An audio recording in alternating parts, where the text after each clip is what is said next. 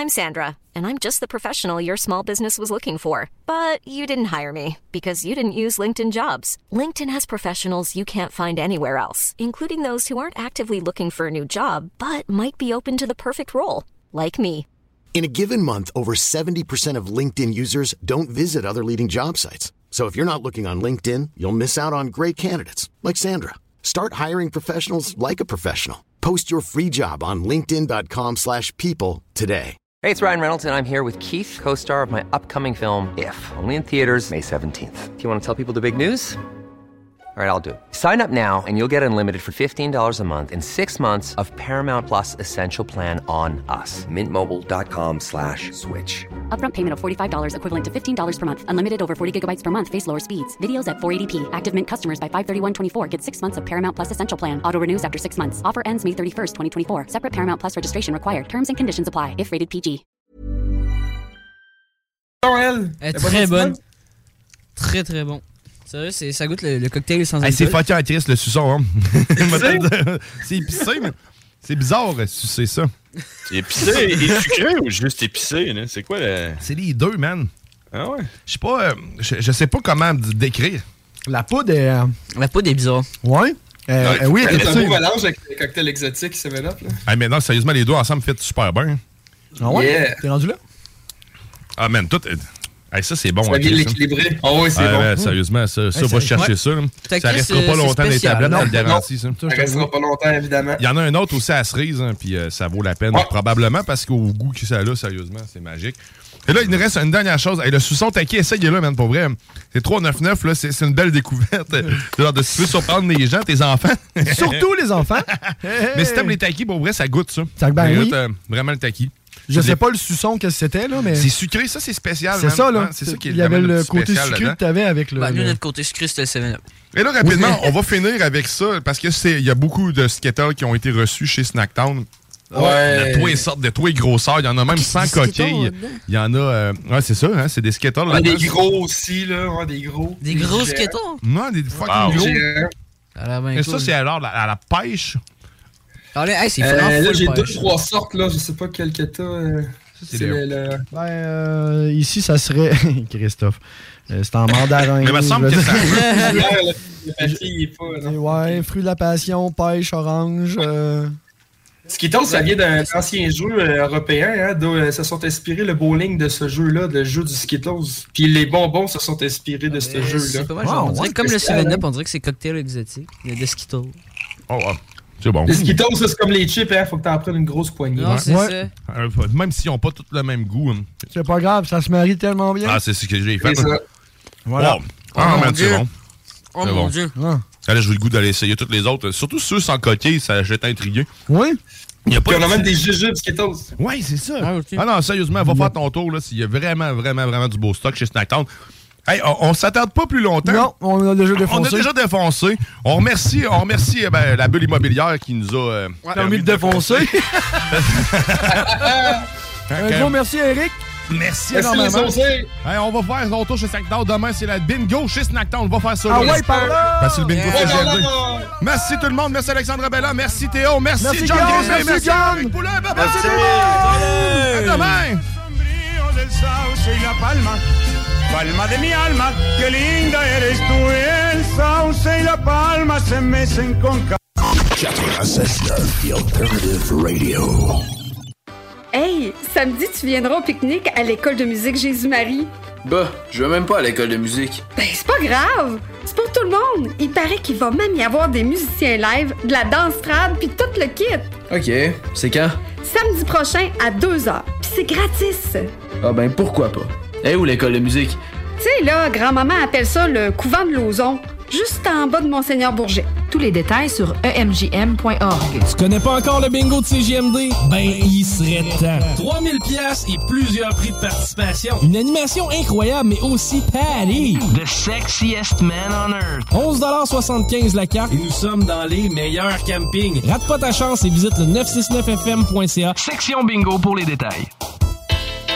Tout le monde sait que lorsqu'il est question de parler d'immobilier, ça peut devenir compliqué assez vite. Il y a beaucoup de questions, mais très peu de réponses satisfaisantes. C'est exactement pour ça que c'est toujours mieux de s'adresser à un expert ou encore d'écouter la bulle immobilière au 96.9 l'alternative radio avec votre animateur Jean-François Morin et son co-animateur Kevin Filion. À chaque semaine à l'émission, on reçoit des experts et on jase de divers sujets pour vous tenir bien informé sur tout ce qui touche l'univers de l'immobilier. La bulle immobilière, tous les samedis de 16 à 18 heures à CJMD 96.9, l'alternative radio. CJMD 96.9. 969fm.ca.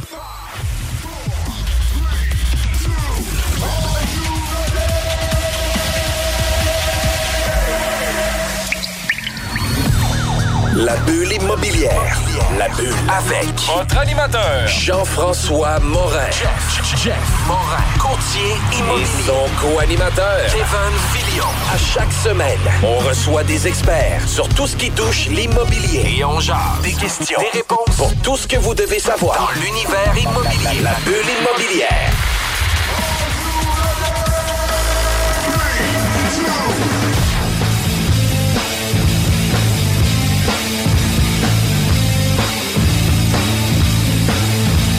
Vous étiez à l'écoute de la sauce. Mon nom c'est Jean-François Morin, courtier immobilier chez Nous Vendons votre maison. Et c'est maintenant le temps de votre émission nichée sur l'immobilier, la bulle immobilière. Quand même malade, hein? Hey, ça, ça fitait avec le son, c'est vraiment cool. Euh, écoute, Kevin, un- une de nos dernières histoires d'amour euh, qui se termine aujourd'hui. Euh, je te remercie pour toutes les années euh, pour lesquelles tu as été euh, mon premier fidèle auditeur avec ma sœur, puis d'avoir été co-animateur pendant toutes ces saisons-là. Un grand big love. Merci beaucoup. Merci à toi, Jeff. Écoute, c'est vraiment été trippant. Super belle expérience. Puis, euh, écoute, je je sais pas quoi dire d'autre que te remercier. Honnêtement, on a tellement vécu des beaux moments, tellement des belles rencontres. Fait que euh, je suis vraiment content de passer le flambeau. ouais. Puis les rencontres sont le fun aussi. Ah on, a, on a eu l'opportunité de rencontrer Jean-Yves puis Francis euh, du groupe Influence Immobilier. Euh, on est allé pour notre première fois faire une sortie à l'extérieur Ouais. pour euh, faire un podcast. Sortie scolaire, Ouais, comme ouais, exact. Ça a été vraiment, vraiment le fun. Puis écoute, la bulle immobilière, on a au-dessus de 200 podcasts. On est écouté par plusieurs. Puis on se rend compte de plus en plus à toutes les fois qu'on fait des événements qui font comme Wow, c'est c'est vraiment hot votre émission, continuez. On a des gens qui nous écoutent sur le 2X, sur le 3X. Salut Alex, on sait que c'est toi qui fais ça. Euh, mais pour vrai, là, on a que euh, des bombes comme invité. Puis aujourd'hui, on reçoit Geneviève Côté, euh, avocate en droit immobilier pour Bouchard Avocat. Bonjour Geneviève, comment ça va? Ben, ça va bien, et toi?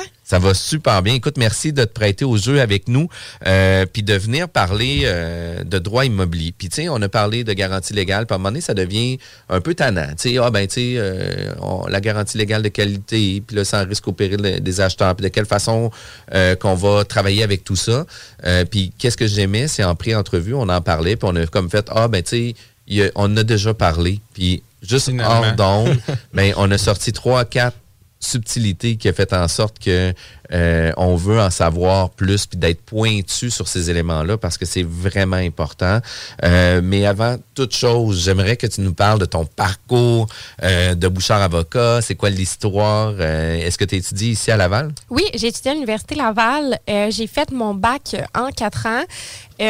Pourquoi je suis devenue avocate? En fait, c'est hyper simple. J'ai eu la piqûre très jeune. Ma tante était adjointe juridique depuis maintes et maintes années dans un quand même gros cabinet qui, est maintenant, qui a maintenant fusionné avec un autre. Euh, elle m'a amené travailler avec elle quand j'étais je, je devais avoir à peu près là, 10 ans. Et j'ai tellement trouvé ça beau, le bureau. J'ai vu qu'il y avait beaucoup de livres. Et moi, je suis une fan de livres. J'ai toujours beaucoup lu. J'ai dit, mon doux, je veux travailler dans un bureau De où est-ce qu'il y a plein de livres comme ça? Je veux lire à longueur de journée. Et c'est ce que je fais d'ailleurs. Euh, le bac aussi, là, c'est beaucoup de lecture. Mais sinon, mon, mon parcours, il, il- il y, a, il y a peu de, de, de, de- de nuances particulières. Là. Je veux dire, moi, pendant mes études, j'ai travaillé, mais j'ai travaillé comme serveuse dans des restaurants. Donc, euh, je j'ai pas fait euh, rien de, phénoménal versus quelqu'un d'autre. Puis, puis tu es une fille de la rive sud? Absolument. J'ai toujours été sur la rive sud, là, originaire de Saint-Apollinaire. Et là, maintenant, là, euh, depuis les 15 dernières années, je suis de Lévis. Ah, c'est vraiment cool. On aime ça, les Southsiders. On, a- Ouais. on a beaucoup. Il est là ton superpower. Ouais, c'est ça. Puis euh, Bouchard Avocat, c'est quand même une grosse firme. On connaît Stéphane Pagé pour l'avoir déjà reçu ici à la Bulle Immobilière, pour le rencontrer régulièrement dans des événements de courtier immobilier. C'est un pro euh, sur la défense des courtiers immobiliers, puis d'avoir un professionnel dans une transaction, puis euh, de limiter euh, les problématiques avec des gens qui veulent vendre sans courtier immobilier. Souvent, on va parler sans commission, mais ça augmente terriblement les risques, la façon de travailler, etc. Fait que, tu sais, euh, euh, c'est un bureau qui est bien implanté. Stéphane, il est très euh, actif dans le droit immobilier puis de faire rayonner le cabinet. Absolument. Mais euh, l'histoire de Bouchard, Oui, en fait, euh, Bouchard Plus Avocat, euh, euh, avant c'était Bouchard Pagé Tremblay. Ça a été créé à la fin des années 80 par deux frères qui sont les frères Bouchard. Et euh, ça, ça a grossi d'année en année et le, le- le changement de dénomination sociale a eu lieu en 2019. Euh, pour uniquement, là, il y a eu une espèce de mode pour les cabinets d'avocats de rapetisser le nom. Bouchard Pagé Tremblay, c'était peut-être un peu long à énoncer. Et donc là, on est rendu Bouchard Avocat, Bouchard Plus Avocat. Donc euh, voilà. Puis, euh, à l'heure où on se parle, il y a un des, des fondateurs du bureau qui est juge à la Cour supérieure euh, du Québec. Puis, on est environ, là, je dirais, euh, entre 15 et 20 avocats. Là. Euh, D'ailleurs, il y a, des, nouveaux, euh, nouveaux membres qui vont joindre à nous, mais on est un cabinet, je dirais, moyen. Puis oui, c'est un très bon point. Stéphane et moi, on s'implique beaucoup auprès des courtiers immobiliers. D'ailleurs, Stéphane, une des premières conférences qu'il a propulsées dans le domaine, c'est la conférence avec un courtier, c'est payant. On est d'avis qu'il n'y a que des avantages à faire affaire avec un courtier. Puis nos dossiers d'horreur, on se le cachera pas. Moi et Stéphane, on le sait, c'est des dossiers du proprio. C'est correct, là, on, on veut pas interdire ça. Les gens, ils- font leur choix. Sauf que clairement, avec un courtier, il n'y a que des avantages. Et on s'implique aussi auprès de l'OACQ pour donner de la formation aux courtiers. Parce que nous, on est d'avis que si on prévient, on est mieux prévenir que guérir, moi et Stéphane. Même si ça va nous enlever des dossiers, c'est pas ça. Nous, c'est pas ça qui est important. Nous, on veut prévenir les litiges. Puis c'est pour ça qu'on est aussi impliqués. puis vous êtes spécialisé dans le droit immobilier, dans le droit des affaires, je crois aussi? Oui, exactement. Au bureau, en fait, on fait de tout sauf du criminel et pénal. Donc, moi, Stéphane et Félix-Antoine de Roy, on est trois avocats qui font uniquement ou quasi uniquement de l'immobilier, alors que nos collègues font du droit de la famille, du droit des affaires, euh, du droit des biens, en fait, les servitudes, bornage et tout. Euh, alors, c'est un peu de, de tout ça, là, du, du litige civil général aussi. Puis toi, c'est un concours de circonstances qui t'a amené à pratiquer surtout en immobilier chez Bouchard? Dans le sens, t'es-tu arrivé puis t'as fini tout de suite ton parcours de commencer avec eux là-dedans ou Oui. t'es arrivé un peu comme. J'ai fait, en fait, j'ai fait mon stage dans un groupe euh, cabinet de la, la région de Québec. Puis, je faisais beaucoup de droit du travail parce que ma maître de stage était, euh, c'était sa, sa spécialisation, en fait, le droit du travail. Elle travaillait beaucoup là-dedans. Puis, c'est un concours de cir- circonstances, pardon, qui m'a amené chez Bouchard Avocat pour travailler avec Stéphane. Mais j'ai tout de suite euh, tombé en amour avec le droit immobilier. Ça me passionne. Ça touche tout le monde. C'est ça qui, qui est aussi oui. intéressant, tu sais. Tout le monde doit se loger. Tout le monde doit euh, payer son hypothèque et tout. Euh, puis d'ailleurs, euh, anecdote cocasse que je, raconte toujours à mes clients qui, me disent Vous pouvez pas comprendre, mais oui, je peux comprendre. Mes parents euh, se sont fait euh, poursuivre quand j'étais très jeune là, pour un dossier de vice caché. J'ai vu l'impact que ça a eu dans leur vie. Euh, je l'ai vécu avec eux, même si j'étais très jeune. Et donc, je sais très bien ce que mes clients vivent. Puis c'est quelque chose que j'aime les aider là-dedans, là, comme je l'ai déjà vécu personnellement. Puis en parlant, tu sais, justement de problématiques de recours contre vice caché, c'est les éléments les plus importants. Puis souvent, c'est galvaudé. Puis on parle de garantie légale, de garantie légale de qualité. On parle de haut risque et péril de l'acheteur. On parle de sans aucune garantie. Euh, fait que, ça devient un peu mêlant. Puis, tu sais, on parlait de nuances au niveau des différentes garanties. Puis, euh, Kevin, tu sais, t'es un gars qui est quand même très allumé. T'es actif dans l'immobilier. Puis, tu me dis, ah ouais, crème, je savais pas qu'il y avait autant de nuances à propos de la garantie. Là. Pour moi, c'était euh, une garantie de laquelle on se dégageait euh, au- de, de qualité et au péril de, de l'acheteur, mais je pensais ça. pas qu'il y avait toutes ces nuances-là, puis tout ce que ça pouvait impliquer au niveau des titres. Puis, euh, Ben oui, parce que la garantie légale, ce que les, ce que les gens savent pas, c'est qu'il y a deux. La garantie légale, si on la met là, dans un graphique, elle est en haut, puis elle a deux sous-catégories, qui est la garantie légale de qualité et la garantie légale du droit de propriété. Et c'est deux choses complètement distinctes. Donc, si on exclut la garantie légale, par exemple, une clause qui serait rédigée sans garantie légale au risque et péril de l'acheteur, on exclut ces deux sous-catégories, qualité, droit de propriété. Si on rédige une clause qui est indiquée sans garantie légale de qualité au risque et péril de l'acheteur, ça veut dire qu'on a uniquement exclu la sous-catégorie qualité et il reste la, caté- la sous-catégorie du droit de propriété qui est toujours garantie. Puis, tu sais, pour amener ça, la, la garantie de qualité, on parle de garantie de vice caché, des composantes, etc. Puis la garantie euh, des titres, ben, c'est la garantie pour euh, s'assurer, euh, ben, la garantie légale, sais, pour s'assurer que tu es vraiment propriétaire, que les servitudes ont été déclarées, euh, qu'il n'y a pas quelqu'un qui a le droit de passer sur ton terrain, qui n'a pas été décrit, etc. Fait que, on vient, aussi. on vient différencier ces deux éléments-là. Oui, c'est ça. La garantie du droit de propriété, effectivement, c'est tous les titres historiques de recherche de titres que le notaire fait euh, avant de notarier la transaction. Mais la garantie du droit de propriété inclut aussi la conformité du bâtiment, de l'immeuble, la maison, peu importe comment on l'appelle, au règlement et lois applicables. Donc, règlement de zonage, les règlements de la municipalité, la ville, peu importe où est-ce que le bâtiment est situé, et aussi les, les règlements provinciaux, là, par exemple la loi sur la qualité de l'environnement. C'est pour ça, Kevin, tu disais, là, par exemple, un dossier de contamination de sol. Je donne un exemple, qu'il y a un réservoir de mazout qui a coulé sur le terrain il y a, il y a plusieurs dizaines d'années. On peut quand même aller chercher la responsabilité de notre vendeur quand la garantie de titre nous a été octroyée.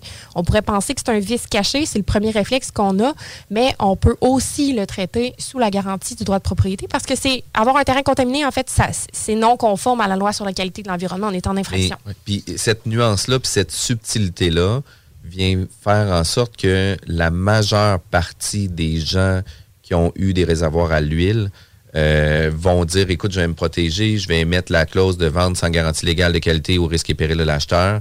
Mais non, tu as encore un risque de te faire poursuivre, puis on pense qu'on vient de protéger au maximum le client, puis la réalité, c'est non.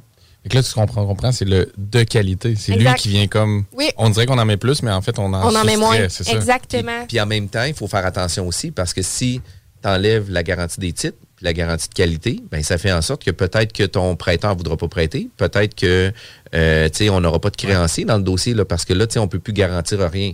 Fait que le notaire, lui, ça augmente sa responsabilité au niveau des recherches pour être sûr, sûr, sûr, sûr, sûr que l'immeuble est vraiment clair. Parce que sinon, tu sais, la représentation pour la recherche vient pas nécessairement répondre. Euh, Tu vois, ça, c'est une autre distinction. Moi, je pensais que, honnêtement que c'était vraiment une responsabilité totale du notaire. Là. Je pensais Mais- pas que le fait de l'exclure, ça ajoutait une responsabilité au notaire. L'historique, oui. allez, je voulais Non, pas- non, mais j'allais juste dire dans le sens du point de vue du, finan- du financement, en fait, là, ou du banquier. Là. Le notaire, euh, effectivement, c'est sa responsabilité de faire la recherche des titres. Par contre, tu sais, contamination de sol, je donne l'exemple de ça, je reviens là. euh, Il pourra jamais le voir. Ouais, non, il pourra, il pourra jamais le voir. Puis c'est pas les institutions financières, c'est essentiellement en matière commerciale qui vont demander un test de sol parce que euh, le commerce peut avoir eu, par exemple, plus de va-et-vient et tout ça. Ben, des, des commerces, par exemple, des stations essence euh, désaffectées et tout ça. Mais effectivement, on, on peut pas savoir là, quel test euh, ou euh, que là, le mettons, on parle d'environnement, mais un autre exemple, mettons que ça serait du zonage ou de l'usage, ça pourrait être, mettons, quelqu'un qui je dis n'importe quoi, tu me dirais, c'est correct, mais qui aurait un salon de coiffure annexé Exact. depuis des années qui vend. La personne rachète voulant opérer un salon de coiffure, puis là, tout d'un coup, il y a un flag qui lève au niveau de la ville. Ça n'a jamais été conforme d'utiliser ça en commercial. Très bon exemple. J'ai aussi beaucoup euh, de dossiers où c'est des multilogements qui ont été vendus. Par exemple, moi, je te vends un triplex et on se rend compte, on reçoit un avis d'infraction de la ville deux ans après avoir acheté, puis votre, votre troisième. duplex, Ouais, exact, c'est un duplex. Le troisième logement n'a jamais été approuvé. Quoique, Euh, quoique euh, taxé en triplex oui, depuis. oui, ça, c'est plate. ça. Oui, Mais, mais c'est ouais, c'est ça. ça. Puis là, c'est le moment où ce qu'on dit que la main droite parle pas à la main gauche à la municipalité. effect- Fait que, C'est ça, c'est ça qui est moche. Mais oui, les utilisations, les commerces, c'est tout ça. Puis euh, les, les, les plex, en fait, c'est l'exemple parfait. Là. Puis euh, on parle aussi de succession parce que tu sais des fois on va penser qu'on va retirer euh, la garantie sur une propriété, puis là tu sais on va dire ben écoute comme on a retiré la garantie, on est clair de nœud, Euh, sauf qu'on la succession peut être garante de l'immeuble qui a été vendu même si la personne était vivante. Je donne, je donne un exemple. On a une population vieillissante euh, de plus en plus. Euh, on a des bébés boomers qui s'en vont en location, etc., vont vendre leur propriété. Euh, leur courtier, puis c'est des gens de 70, 80 ans. Puis même s'ils sont en top forme, ils ont habité longtemps la propriété, mais n'en demeure pas moins qu'ils veulent pas rester garants de la propriété non plus. Fait que là, souvent, ils vont vendre la propriété avec garantie. Une des personnes meurt. Ben, on peut quand même poursuivre la succession pour une problématique que le monsieur a bricolée. Oui, exactement. À partir du moment où le, le- le défunt a vendu sa maison avec garantie légale, que ce soit avant son décès, en fait, ou- généralement, les successions, quand c'est au stade où la personne est décédée, c'est sans garantie légale au risque et péril de l'acheteur.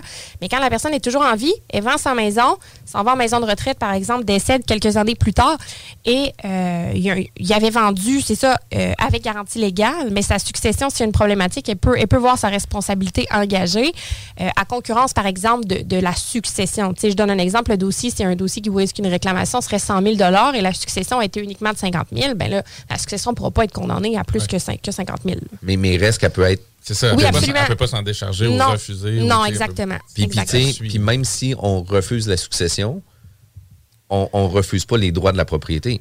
Non, ben, ben en fait, si on refuse la succession, là, honnêtement, c'est c'est- c'est le curateur public qui entre au dossier. J'ai pas eu beaucoup de dossiers à cet effet-là. Là, J'en ai un en cours actuellement.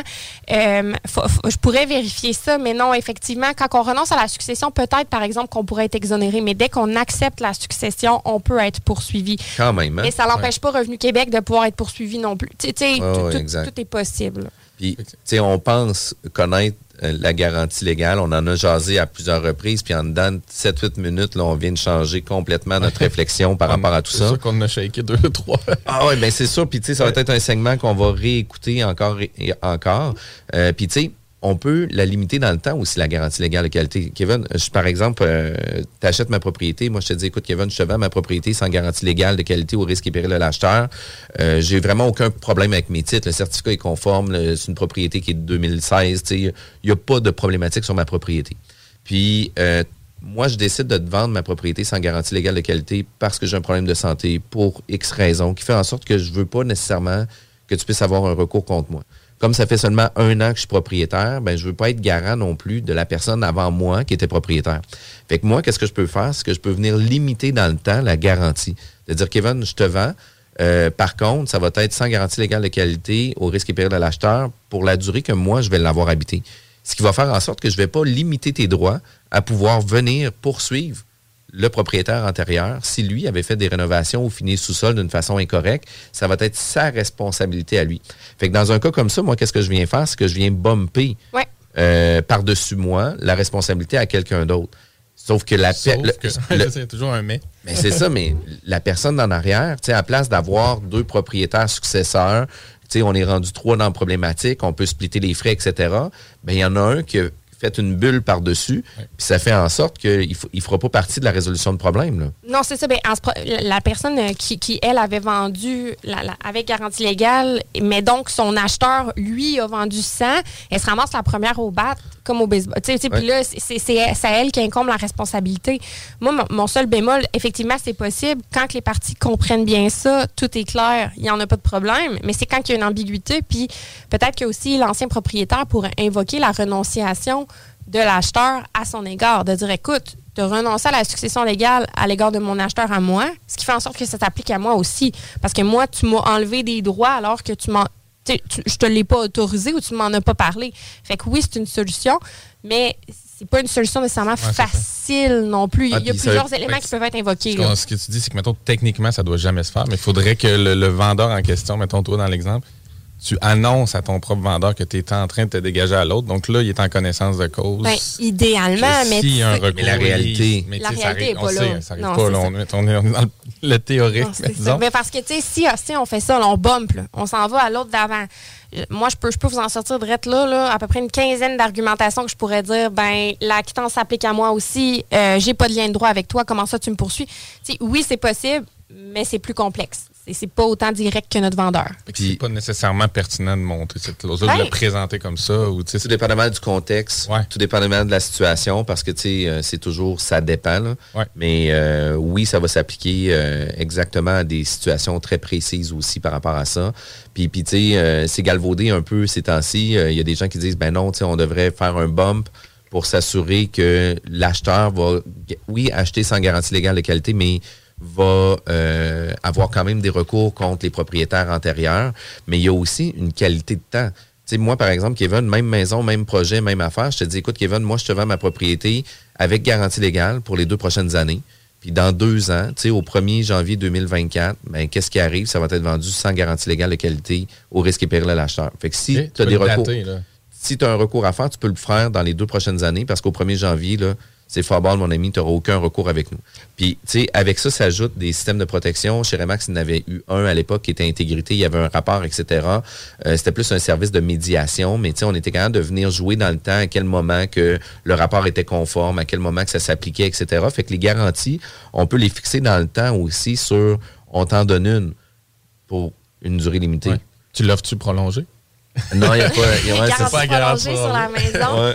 Mais oui, on peut, on peut limiter dans le temps. Moi, ce que j'aime dire à mes clients, là, quand on s'entend avec la partie adverse, là, tout est possible. À, à moi, les choses illégales, on peut, on peut pas bypasser ça, là, mais, mais tout ce qui est légal de faire, on peut le faire. Donc, dire je t'octroie une garantie légale, par exemple, pour X nombre d'années, c'est possible de le faire. Parce que, règle, en, en théorie, la garantie légale, elle n'a pas de limite dans le temps. Donc, il y a des gens qui se font poursuivre pour une maison qui ont eu Ben il y a oui. 20 ans. là. Ça, c'est pénible. là.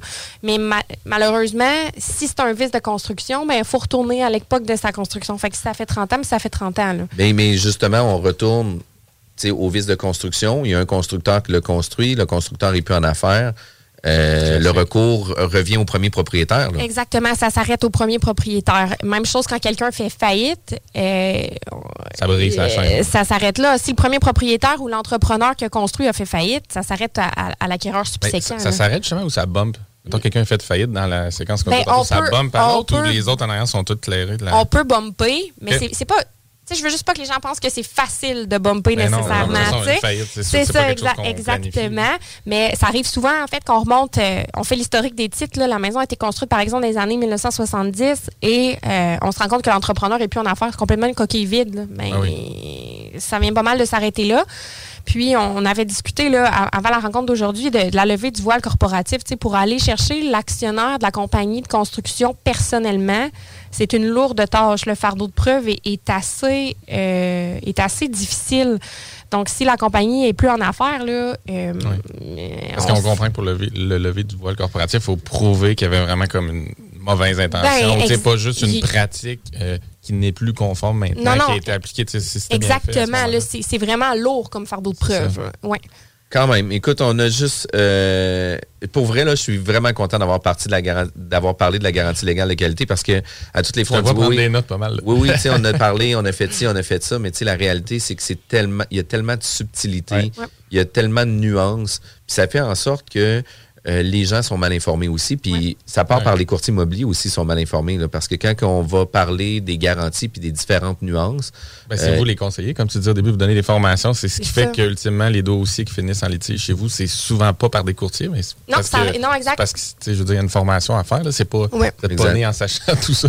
non, non, non, puis on en apprend encore Ben oui. et à tous les jours. là. Non, c'est ça. Puis il y, a y une nuance aussi que je veux apporter aujourd'hui. là. Quand on vend sans garantie légale, au risque et péril de l'acheteur, là, on n'octroie aucune garantie.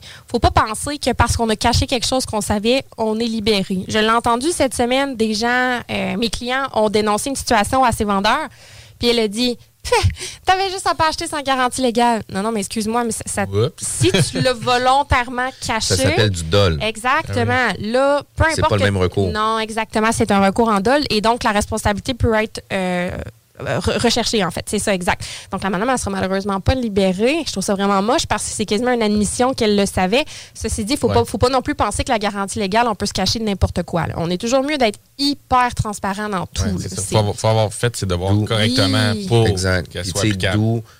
D'où l'importance d'avoir une déclaration du vendeur complète, détaillée, d'où l'importance que l'acheteur fasse ses vérifications diligentes aussi, fasse inspecter la propriété, parce que tu sais, il y, a- y eu une certaine époque que c'était toujours la faute du vendeur, quasiment. Puis de plus en plus, les juges responsabilisent les acheteurs puis disent, ben écoute, monsieur l'acheteur, vous avez pas fait inspecter. Euh, malheureusement, tu sais, vivez avec. là. Tu sais, la Non, réalité, elle se passe vraiment comme ça. Euh, vous êtes à l'écoute de la bulle immobilière, c'est diffusé tous les samedis 11h. Vous désirez plus d'informations, c'est simple, allez sur notre site internet jean-françois-morin.ca. Des opinions, The Real Talk, du gros fun. L'équipe de Jean-François Morin, courtier immobilier, a beaucoup de clients actifs. Vous êtes courtier et aimeriez être encore plus dans l'action? Nous sommes prêts à partager notre structure d'affaires avec des courtiers ambitieux afin de vous permettre de faire minimum entre 20 et 60 transactions par année. Contactez directement Jean-François Morin. 88 801 8011. 18 ans et plus. Sexualité. Non! Juste pas pour les doux. De retour à la bulle immobilière avec Kevin Filion de Plan de match Renault. Pour vos besoins d'analyse ou d'optimisation de projet, il faut te contacter à quel endroit? Sur Facebook, à Plan de Match Renault ou euh, au 418-456-7717. On a parlé des garanties légales, des garanties légales de qualité, sans garantie, avec les garanties, au risque et péril des acheteurs. Pour vrai, là, c'est vraiment... Quand on connaît pas ça, c'est un beau bordel. Fait que ça vaut la peine de réécouter le premier segment, de réécouter le premier segment, mais encore plus, si jamais c'est pas clair, Stéphane Pagé puis Geneviève Côté donnent de la formation justement pour mieux expliquer euh, la garantie légale parce que c'est quand même un gros morceau Ouais. dans l'immobilier. Chaque situation est unique aussi. Définitivement. Puis chaque contexte est unique aussi. Là. Fait que ça, c'est quand même euh, important de, de bien connaître les nuances de la garantie. Mais un des sujets que tu me disais que tu aimais énormément dans, dans les recours, dans les litiges que, que tu vivais dans ta pratique, euh, c'était beaucoup les désistements de promesses d'achat. Parce que, tu sais, pour vrai, ça nous arrive régulièrement. J'ai eu un courtier dans l'équipe que pour la même cliente, elle s'est retirée quatre fois d'une transaction. Puis là, tu sais, la première fois, il n'y avait pas nécessairement de clause pour se retirer. Il y avait des offres multiples. Puis, tu sais, moi, qu'est-ce que j'ai suggéré au courtier? J'ai dit, écoute, appelle le courtier qui représente le vendeur, explique-lui la situation comme de quoi que la madame, elle agit trop vite, puis qu'il est mieux de se concentrer sur les autres offres qu'il a reçues parce que la dame veut se retirer. Puis là, tu sais, j'ai dit, assure-toi d'avoir un avis écrit de ta madame, assure-toi de transmettre la documentation, etc. Tu sais, pour protéger sa, sa transaction, etc. Puis le courtier l'a remercié pour dire Waouh, c'est vraiment cool que tu aies pris la peine de faire ça parce que. Mais après ça, c'est arrivé une deuxième fois. Puis là, tu sais, la deuxième fois, j'ai dit écoute, Moins si, fun un peu. si cette cliente-là, puis tu sais, c'est arrivé avec un autre courtier, fait que tu sais, euh, nouvelle situation pour l'autre courtier, mais lui, ça fait deux fois qu'il vit cette situation-là. Puis j'ai dit écoute, j'ai dit à partir de maintenant, pour cette cliente-là, peu importe ce que tu vas faire comme offre, assure-toi d'avoir une clause de sortie. Puis, tu sais, la clause de sortie, ça peut être la visite, ça peut être n'importe quoi, mais assure-toi d'avoir une clause de sortie pour te protéger. Puis, finalement, il y a eu une clause de sortie qui s'est arrivée une troisième fois, puis la quatrième fois, tu sais, elle a acheté à propriété, mais reste que quand même. Du taponnage. que- ouais. C'est quoi dans, dans vos pratiques qui peut arriver par rapport à ça? Puis, c'est quoi les cas qui sont les plus vus? Ben, on se le cachera pas, là, depuis, les, les- depuis le début de la pandémie, là, le, le marché immobilier est un peu en feu. Là, je dirais plus en furie même, parce Ouais. qu'il y a des. Quand c'est en feu, des fois, c'est toujours positif. Il y a beaucoup de négatifs là, dans, dans la situation actuelle. Euh, je disais que j'aimais ces cas-là parce que c'est pour moi, c'est du bonbon. Parce que la question qu'on se pose, c'est est-ce qu'on peut se retirer, oui ou non? Il n'y a, pas de- a pas de technicalité nécessairement par rapport à ça. Il y, a- deux, y a deux euh, cas les plus fréquents. Là, par, mettons, quand on se place dans la position acheteur, c'est l'acheteur qui dépose une promesse d'achat trop vite. Il a mal regardé, chez, il a mal regardé ces choses. Euh, il n'a pas procédé à une visite nécessairement diligente de la propriété. euh, un coup de cœur, agir sur les émotions. euh, Il va faire un prix trop élevé aussi, puis dira, oh non, crime, je paye ça bien trop cher, finalement, ça me tente pas. Ou il trouve autre chose Il le trouve autre même. chose. Ouais, Exact, ouais, c'est ouais. Une nouvelle propriété sort, puis il fait comme, ah ben non, tu sais, pour 20 000 de plus, je préfère acheter l'autre. C'est ça. Puis, si on va revenir au, au- au comment s'en sortir, mais c'est pas pas facile nécessairement de se sortir de ça. Puis, tu sais, quand on signe une promesse d'achat ou qu'on l'accepte, faut savoir que c'est un contrat. On a mis notre signature dessus. On est lié par ça. C'est pas juste parce que c'est une promesse que ce n'est pas aussi sérieux.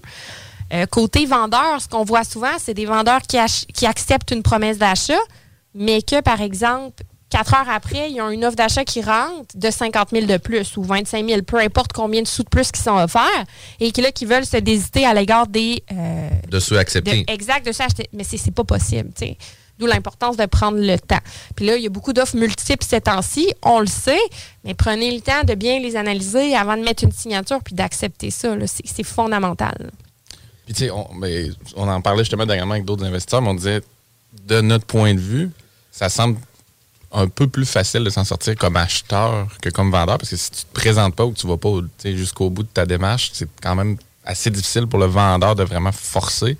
Tandis que de l'autre bord, c'est peut-être plus. Mais est-ce que est-ce que c'est ça dans la pratique, dans le sens que c'est quoi les. La passation de titre, il doit en avoir quelques-unes, mais sais, il y a souvent un lâcher-prise avant. Oui, exact. Mais en fait, je vais répondre oui à ta question parce que. ne sais pas. ne La sait case pas, ne pas. exact, la cause ne sait pas, qui ne sait pas est une, est une réponse, comme on a dit tout à l'heure. Euh, quand, quand on est acheteur, là, les motifs de désistement, c'est, par exemple, on fait faire une inspection pré-achat, laquelle était prévue à la promesse d'achat, évidemment. Et on se rend compte qu'il y a de multiples problèmes avec la propriété, puis des problèmes qui sont importants. Le critère de la jurisprudence, c'est une sais, qui, qui est de nature à diminuer de manière significative l'utilisation et ou la valeur de la propriété. Donc, par exemple, on a un rapport d'inspection pré-achat qui nous dit de refaire les joints de calfeutrage autour des fenêtres et qu'il y a une fissure dans le crépi de béton plus difficile. Ça ne veut pas nécessairement dire qu'on peut se retirer. Euh, c'est pour ça que avant de faire une promesse d'achat, aussi les éléments visibles. Je donne un exemple. Je l'ai vu souvent depuis la dernière année. Disons, euh, des gens qui visitent rapidement font une promesse d'achat et euh, pas conditionnelle à l'inspection. Première erreur. Mais deuxième erreur, c'est des éléments. Comment je pourrais dire ça? hein? J'allais dire obvious, là, le mot anglais, mais Évident. évident là, que, que, que c'était visible yeux, et tout. Mais on ne peut pas non plus se désiter par cet élément-là. Je veux dire, on avait juste à regarder. C'était vu. Tu sais, puis là, on- on- par exemple, on va donner l'exemple de la toiture, puis la toiture a été vue, sauf que il y a des arguments qui peuvent être donnés aussi en conséquence. Tu sais, je te donne un exemple. Je vois la toiture est assez usa- usée. Moi, dans ma tête, je me dis, elle est bonne encore pour 5 ans. On fait inspecter la propriété. L'inspecteur dit, non, non, non, non, c'est maintenant qu'il faut que tu la ouais. Changes. Fait que l'information vient changer. Oui, je l'avais vue. Par contre, l'expert vient confirmer une information qui, pour moi, est erronée sur ma perception que j'avais initialement. Ça, ça pourrait être quand même invoqué. Oui, ça pourrait être invoqué. Tout- Tu sais, chaque cas est un cas d'espèce, comme on dit. Là, tous les cas sont particuliers. euh, Mais là, tu sais, juste pour la technicité, là, c'est pas nécessairement un désistement dans le sens c'est un retrait d'une promesse d'achat dans le cadre d'une des clauses. Non. Là, ce qu'on veut Ben plus discuter, c'est les gens ont clairement déjà fait leur, leur idée qu'ils veulent Oui. se sortir de Se ça. sortir, c'est ça. Là, Ben- ils essaient de jouer sur les cartes N'importe quoi, là. Exact, c'est ça. Ils se tirent un peu partout. Puis ce qu'il faut savoir, c'est que par exemple, on est acheteur puis on veut plus, on veut plus acheter. Puis là, on dit ah ben c'est correct que je demanderai pas de preuve de financement. Tu sais, moi je vais rien faire, je vais laisser expirer le délai. Mais premièrement, on peut avoir une mise en demeure du vendeur qui nous exige de faire les vérifications auprès de notre prêteur hypothécaire. Puis c'est, je veux dire, quand on est de mauvaise foi, on pourra pas invoquer ça. Ah, j'ai, moi j'ai attendu, j'ai rien fait, puis les délais sont tous expirés, fait que moi je me retire. C'est pas comme ça que ça marche. Il faut qu'on soit de bonne foi là. Exact. Euh, Puis, tu sais, il faut aussi penser que majoritairement, les conditions qui sont mises à l'intérieur des promesses d'achat, c'est des délais euh, qui viennent se satisfaire de la condition, non pas de se retirer de la transaction. Exact. Puis, tu vois, moi, toutes mes transactions commerciales, j'ai toujours une clause qui fait en sorte que les délais vont faire en sorte qu'on va pouvoir aussi mettre fin à la promesse d'achat pour garder deux portes de sortie sur différentes situations. Par contre, on a d'affaires à être sharp sur nos délais parce que faut pas attendre la dernière journée que la personne ne Ah non, signe pas à temps parce que là, la promesse d'achat de devient nulle. des deux bords, dans le fond. Exact. C'est un, c'est un excellent point parce qu'en matière immobilière, euh, les délais ne sont pas de ri- Il y a certains délais de rigueur, mais la règle générale est que les délais ne sont pas de rigueur à moins de stipulation contraire. Fait que si vous voulez que ça n'en soit un, si vous voulez que tous les délais soient de rigueur, puis que s'il y en a un qui n'est pas respecté, la promesse d'achat devient nulle et non avenue, il faut l'indiquer. Et c'est possible de le faire. Comme, comme j'ai dit là, dans, dans le premier segment, euh, tout est possible. Il faut Ouais. qu'on soit d'accord puis qu'on l'ait consigné par écrit.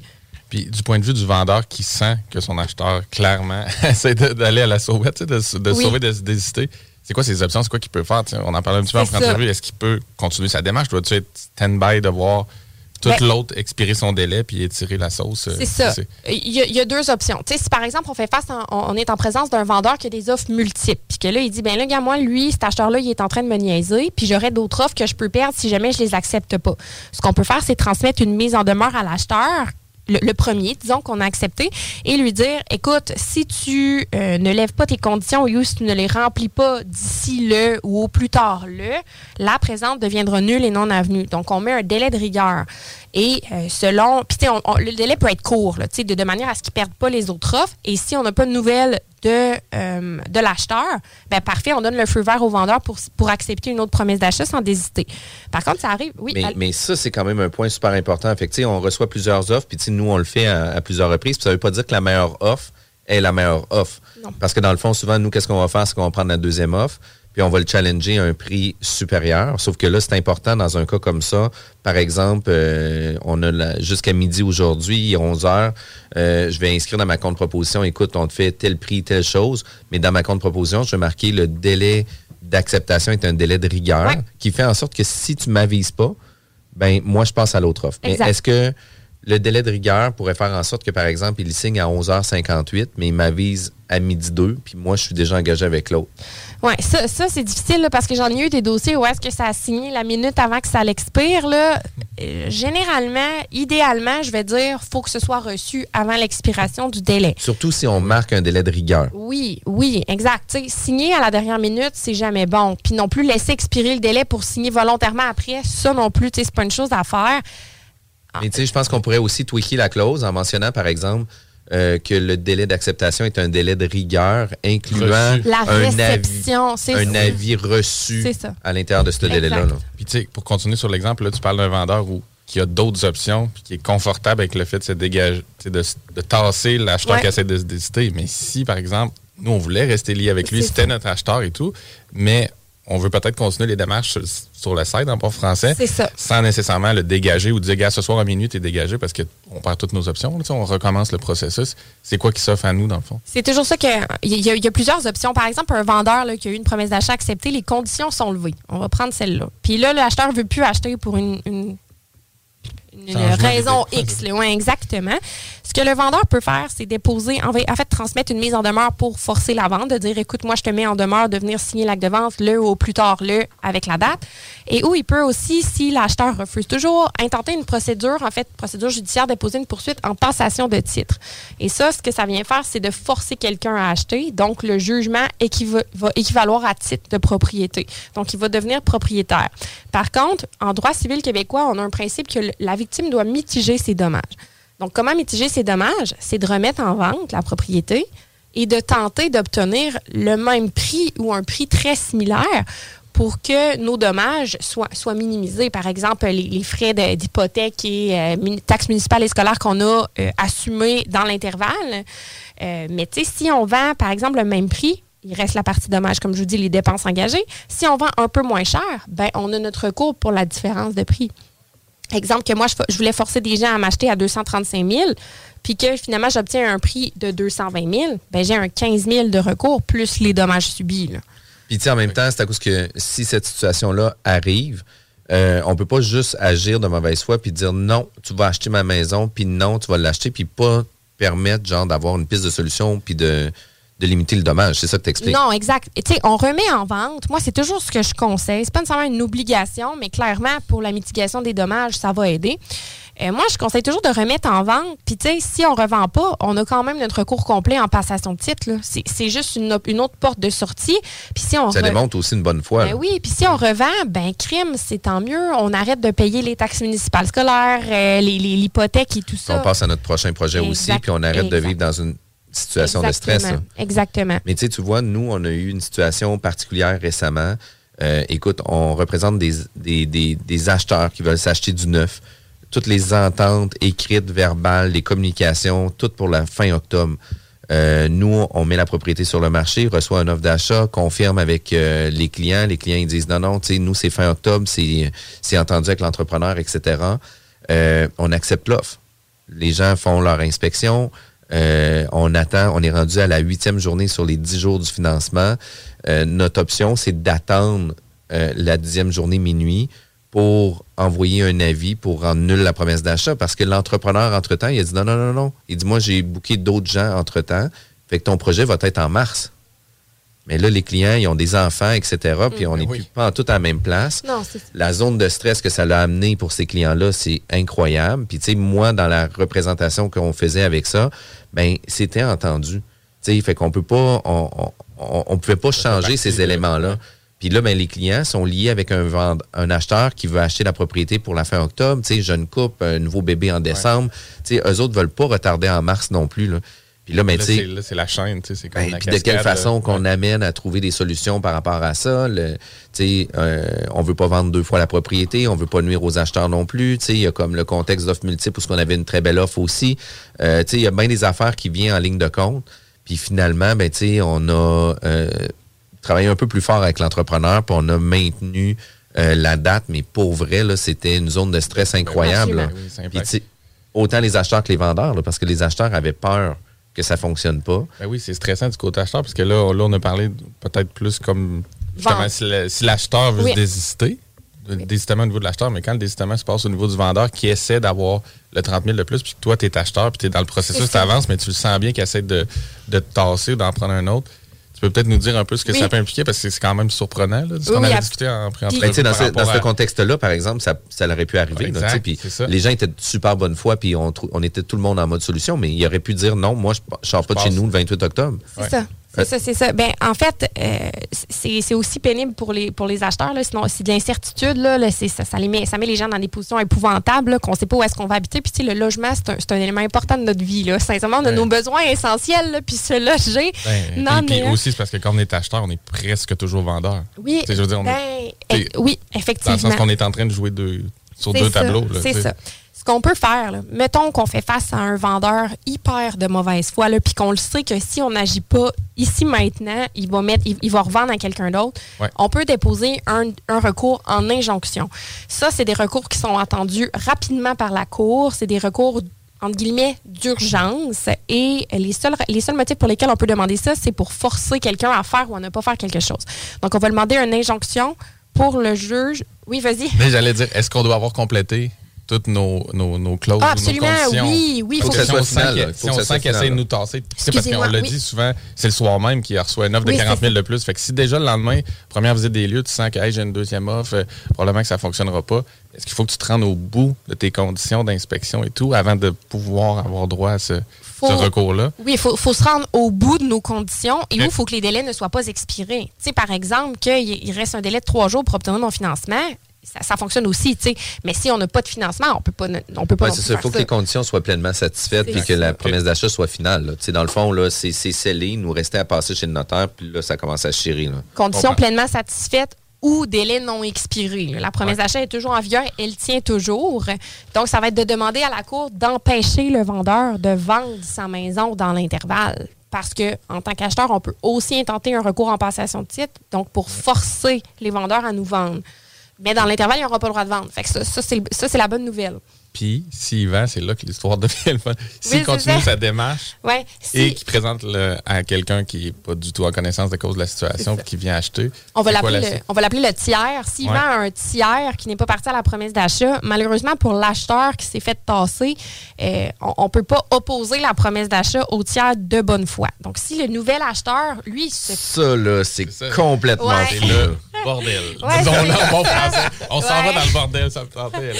oui, c'est ça, je voyais ton visage qui était super ouais, excité ça. par rapport à ça. C'est parce que c'est pas moi je suis excité, parce que ça Non, doit vraiment pas être le fun quand t'es là. Non, là. vraiment pas. Euh, c'est ça. Donc, le tiers de bonne foi peut pas se faire impo- peut pas se faire euh, invoquer à un acte pour lequel il n'était pas parti. Si le nouvel acheteur il se doutait de rien, lui, ses conditions sont levées, la promesse d'achat est faite, puis tout, tout- tout est conforme, il ne pourra pas se faire dire après, excuse-moi, je reprends la maison parce que moi, je t'ai supposé acheter avant toi.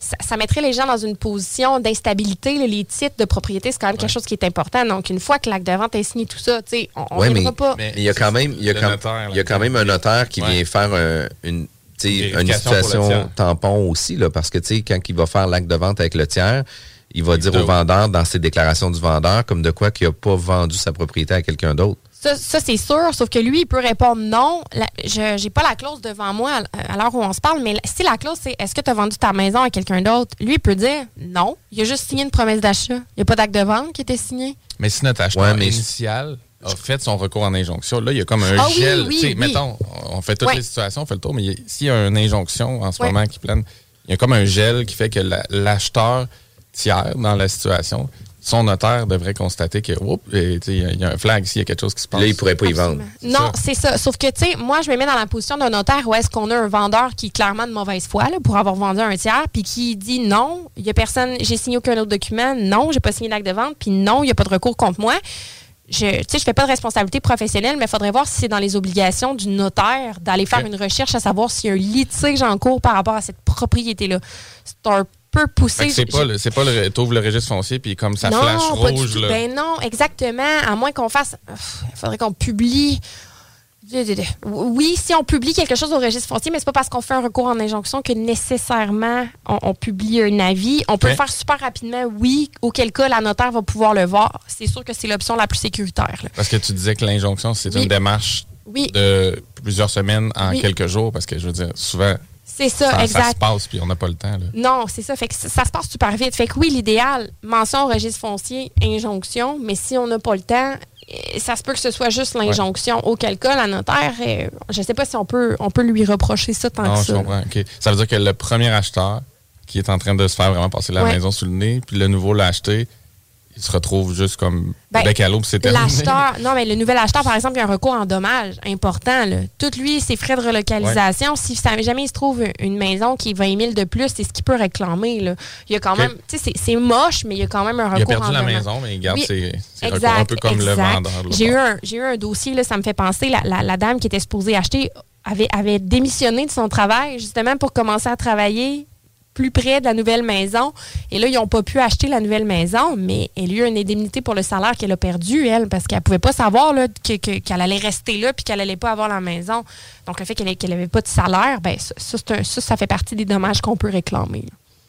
C'est quand même fou, hein? Puis, puis pour vrai, là, quand ça arrive, ces situations comme ça, là, euh, nous, à titre de courtier, là, c'est d'accompagner les clients à avoir des professionnels chez Ouais. Bouchard Avocat Plus ou Bouchard, Bouchard Plus Avocat, oui. Excuse-moi. Le plus, c'est nous, c'est parce qu'on on est plus. C'est Ah, ouais, c'est- vraiment cool. Ouais. Fait que, tu sais, aussitôt qu'il arrive une situation comme ça, notre rôle, c'est de vous accompagner, de vous suggérer de contacter les pros de l'immobilier, les pros en droit immobilier, puis de faire en sorte de vous faire bien accompagner. d'avoir parce- un bon contrat aussi, d'avoir une bonne promesse d'achat, Ouais. toutes les clauses, ça aide. Puis c'est de l'éducation un peu qu'on fait aussi, dans le sens que c'est pas une affaire sur Marketplace. là. Non, non, non, c'est ça. désistes pas, tu sais, c'est pas cet article est-il disponible, puis après Mettons- ça, tu disparais. Mettons là. que tu m'arrives avec un une pro- ça. Mettons que tu m'arrives avec une promesse d'achat verbale, ça se peut que ce soit plus difficile. Que c'est sûr, à faire reconnaître. là, Ouh, mais- Oui, vraiment.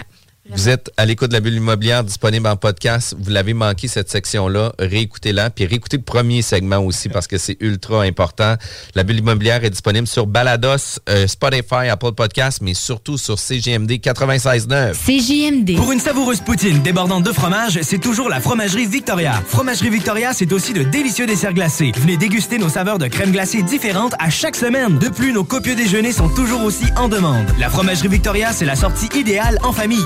Maintenant, 5 succursales pour vous servir Bouvier, Lévis, Saint-Nicolas, Beauport et Galerie de la Capitale. Suivez-nous sur Facebook. Venez vivre l'expérience Fromagerie Victoria. Les classiques hip-hop, c'est à l'Alternative Radio. Alternative Radio. On est de retour à CGMD 96.9, l'alternative radio. La bulle immobilière, toujours diffusée les samedis 11h, mais surtout en podcast.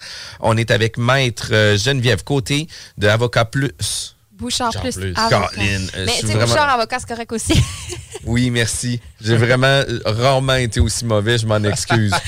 Mais pour vrai, ça vaut vraiment la peine euh, de- de- d'écouter tous les segments parce que c'est vraiment intéressant. Puis dans les garanties, puis dans les, les, les, les problématiques, vient aussi des plans de garantie, des vis de construction sur le neuf. Puis ça, on n'a pas parlé beaucoup. Puis j'aimerais ça juste y aller brièvement par rapport à c'est quoi un plan de garantie, c'est quoi ça couvre, euh, qu'est-ce qui est inclus, exclu d'un plan de garantie, c'est quoi les délais ou les recours qu'on peut avoir? Puis tu sais, juste comme donner une ligne directrice par rapport à ça, puis on, c'est à cause que ça peut faire partie d'un segment complet, puis d'une Ouais. mission complète aussi. Là. C'est ça, puis il faut savoir que moi, je travaille pas pour la GCR non plus. J'ai des dossiers où est-ce qu'elle est impliquée, évidemment, mais je ne suis pas une représentante de la GCR. En fait, c'est quoi ça? C'est, euh, je crois que c'est depuis la fin des années 1900, euh, des années 90 que c'est obligatoire au Québec pour les bâtiments, les constructions neuves d'octroyer une garantie. Et euh, la GCR, en fait, c'est l'organisme qui s'occupe de gérer tout ça. Je me suis pris des notes parce que j'ai fait euh, mes recherches pour bien pouvoir vous renseigner aujourd'hui. En résumé, la GCR, elle agit comme caution de l'entrepreneur. Donc, elle, elle va s'assurer que a un défaut, ce soit réparé par l'entrepreneur et s'il ne le fait pas, elle va, engager quelqu'un pour le faire. Donc, il y a trois délais en, en matière de GCR. Le délai d'un an pour les malfaçons non apparentes au moment de la réception de l'ouvrage. La GCR donne comme exemple, par exemple, euh, le plancher de bois qui craque ou euh, un appareil de plomberie, exemple, un robinet qui fonctionne mal. Donc ça, évidemment, c'est non apparent quand on reçoit notre maison puis qu'on emménage dedans. Et ça doit se euh, présenter à l'intérieur de un an. Ensuite de ça, on a le délai de trois ans pour les vis cachés. Euh, la nuance est difficile à faire là, entre malfaçon non apparente, vice caché. Mais en, matière de vice caché, on peut peut-être penser à des choses qui sont peut-être un peu plus graves. Par exemple, un tuyau de plomberie qui fuit, qui coule à chaque année petit à petit, puis qu'on s'en rend compte après peut-être deux, trois ans. Euh, ben, on a, on a trois ans. On n'a pas un an, on a trois ans justement pour faire une réclamation à la GCR. Et en terminant, on a le délai de cinq ans pour les vices de construction, de conception, de réalisation et les vices de sol. Euh, on donne comme exemple un affaissement de la maison ou un problème de structure. Donc, vraiment, au niveau euh, des plans et devis de la du bâtiment initial, ça, on a cinq ans. Et donc, à partir du moment où est-ce qu'on fait une réclamation à la GCR, on analyse à savoir si c'est vraiment une problématique, si les délais ont été respectés et elle rend une décision. Mais, mais je trouve ça intéressant qu'on puisse le figer dans le temps puis qu'on puisse décortiquer justement les trois délais. Puis je pense que c'était le point le plus important à discuter par rapport à tout ça. Je, tu vois, je le savais même pas. Je sais c'est quoi le mandat Ouais. de la GCR. Je sais qu'ils sont arrivés après Qualité Habitation à Brita, qui ont ça. rapatrié ça, qu'il y a une caution que moi, comme entrepreneur général, je dois fournir une assurance de, de 40 000 justement pour ça. Mais je savais pas que, que c'était découpé. En fait, on Oui. dit, en tout cas, c'est peut-être encore là galvaudé, mais on dit toujours, tu as 5 ans. Cinq avec ans. c'est ça. C'est une ans. garantie régressive. C'est ça. Parce que c'est parce que dans la pratique, c'est un peu ça qui se fait dans le sens Ouais. que si mon robinet brise après deux ans, il y a des fortes chances quand même que j'appelle mon constructeur Oui. neuf. Est-ce qu'il va vraiment invoquer non, ça c'est une malfaçon non apparente d'un an? C'est une question. J'ai l'impression que le 5 ans il, Ben, il devient comme un peu la norme de en tous fait, les. c'est que oh, non seulement ça, mais l'entrepreneur, là, même après le délai de 5 ans, si la personne se rend compte que la maison elle a été construite tout croche, là, mettons qu'elle s'en rend compte à, Il y a vraiment un vice de compte à construction, 6 ans. Ouais, exact. Mais la GCR sera pas là, mais elle a quand même un recours contre l'entrepreneur. Ouais. C'est que la GCR, elle, si l'entrepreneur. s'assurer. C'est ça. Elle, c'est comme, une, c'est comme une assurance, en fait. Elle, elle, elle va le payer si l'entrepreneur le fait pas, puis elle va s'assurer que l'entrepreneur le fait, puis que ce soit fait. Puis, tu sais, par exemple, l'entrepreneur euh, fait faillite à la troisième année, on découvre Ben, des vices ça. dans le premier cinq ans, puis c'est des, des vices de construction majeurs. Mais la GCR va venir couvrir ces frais-là. Par contre, si l'entrepreneur arrive, euh, parce que tu sais, l'entrepreneur va toujours rester garant de sa construction. Puis, tu sais, le vice de construction va devoir être régularisé par l'entrepreneur. Sauf que, tu sais, la GCR vient s'assurer de la correction pendant le délai de cinq ans. Sinon, ben, c'est un recours légal que tu dois avoir contre l'entrepreneur. Exactement, exactement. Puis la GCR ne, ne va pas indemniser. Puis en terminant, deux points importants sur la GCR, là, euh, quand on fait une mise de fonds, quand on, on signe pour une construction neuve, le maximum de mise de fonds qu'on doit mettre, c'est 50 000 parce que la GCR n'assurera pas en haut de ça. Fait que si vous faites un dépôt de 100 000 puis un pépin qui arrive, vous ne serez pas remboursé. C'est vraiment le 50 000, là, c'est le max, max, max qu'on doit faire. Et dernier élément, la garantie est transférable. Donc, si vous vendez votre maison après un an et demi, ben, la garantie de 3 ans et de 5 ans demeure pour le, le nouvel acquéreur. Exact, c'est sur la propriété que la garantie s'applique, non pas sur ça. l'individu. Ça, Exact. c'est quand même elle, super suit- important. elle suit le bien et non pas le propriétaire. Par rapport au dépôt, il y a eu, il y a eu quelques situations qu'on a vues dernièrement, entre autres à J'ai la facture de gros, de gros dépôts que les gens ont donnés pour geler une maison, mais se sont, qui, qui, oui, ont été indemnisés, mais se sont fait rappeler qu'il y a une limite et que, tu sais, qu'on ne doit pas en donner plus, sinon Exact. malheureusement la garantie Puis s'arrête. rapidement, rapidement, les cinq erreurs que tu Oui. vois régulièrement dans, dans l'immobilier puis dans le do- Oui. dans ta pratique, c'est Dans quoi? ma pratique, première des choses, là, aller trop vite. Ça, c'est l'erreur la plus fréquente. Je l'ai, je l'ai dit dans le premier segment, même je pense que je l'ai répété dans le deuxième. Ne pas agir sous l'effet des, des- des émotions. là. Oh mon Dieu, la maison est parfaite. Go, on signe une promesse d'achat, on regarde rien. Prenez votre temps. Puis, même chose pour les vendeurs en matière d'offres multiples. Soyez, renseignez-vous, faites-vous accompagner d'un courtier, prenez le temps d'analyser les documents puis d'accepter la bonne. Euh, ne pas faire d'inspection pré-achat. Honnêtement, j'a- j'aurais pu la mettre dans les cinq, cinq erreurs, ça aurait pu être inspection pré-achat, inspection pré-achat. Ouais. Il faut faire une inspection pré-achat. Puis même si on est dans un contexte d'offres multiples. Absolument, parce Et dans que. construction récente. Mais encore plus si on est dans un contexte d'offres multiples, parce que ça veut dire que c'est allé vite, puis il faut, faut éviter, parce que ça ne sera pas une excuse à la cour de dire Ouais, mais là, il y avait des offres multiples, fait qu'il fallait que je lève mes conditions. T'as peur, là, il n'y a personne qui t'a obligé à lever tes conditions. là. C'est toi qui as volontairement renoncé à ça pour être sûr de ne pas perdre la maison. Exact. Puis après ça, on va toujours essayer de trouver un fautif. Puis là, ils vont dire, ben, c'est le courtier qui me suggéré de le faire. Puis la réalité, c'est non. Écoute, on vient juste rementionner, même dans notre formulaire, on fait paraffer le formulaire aussi pour dire, écoutez, vous avez été mis en contexte, vous le savez, c'est un grand risque que vous prenez. Puis oui, effectivement, que ça pourrait faire partie des top. Ça, ça pourrait être juste l'inspection C'est ça, pré-achat, le c'est top la 5. base. Mais ceci dit, là, je vais résumer. Quand, quand on, a fait, on renonce à une inspection par un professionnel, on renonce à des droits. On renonce à pouvoir invoquer à l'encontre, à l'encontre de notre vendeur et ou de l'inspecteur pré-achat qui a une responsabilité professionnelle des défauts qui pour nous étaient cachés, mais pour, qui pour eux étaient apparents. Donc, c'est hyper important. Troisième erreur, les, les, euh, quand on revend une maison qu'on a achetée sans garantie légale, avec garantie légale. Ça, là, ça, là, ça l'arrive régulièrement. Puis ça, juste pour faire un peu plus de sous, mettons. Ouais, là, je l'achète sans garantie légale, je l'avais pas payé cher, mais moi, je veux la vendre plus cher. Ben, bonne, tu sais, euh, pensez-y deux fois, là, parce que tabarouette, la chaîne de titre, ça se peut qu'elle s'arrête à vous, puis vous, ça va vous coûter autant, sinon plus, que le, le petit montant d'argent que vous allez obtenir. Puis au-delà de ça, c'est que vous devenez garant de ce qui était fait antérieurement à vous. Oui, exact. Parce que ça, c'est quand même important. Puis là, M. Bricole, qui était là avant, que lui a fait l'électricité du sol, ne peut ne pas être conforme. Puis que ça va être toi le dernier au bat par rapport à ça. Fait que, tu sais, puis c'est super important de bien l'expliquer. Moi, j'explique toujours que c'est un point de rupture dans le temps qui fait Ouais. en sorte que vous allez être toujours le dernier au bat. Fait que, il faut faire en, en sorte que quand on achète sans condition légale de qualité, ben majoritairement, on va revendre sans garantie légale de qualité. Encore là, ça se présente bien parce qu'on dit, tu sais, la chaîne était cassée Ben oui. avant. Je, je ne veux pas prendre la responsabilité de ce que je n'avais pas à prendre, donc je le remets sur le marché sans, Exact. cette. Il faut, faut faire attention aussi parce que la garantie peut être réapplicable dans un, un contexte, par exemple, que quelqu'un achète une succession qui est vendue sans garantie légale de qualité. Le gars, c'est un entrepreneur, il a flippé à la maison, il l'a rénové. euh, quelqu'un qui rénove une propriété se doit d'être garant des travaux qu'ils ont fait.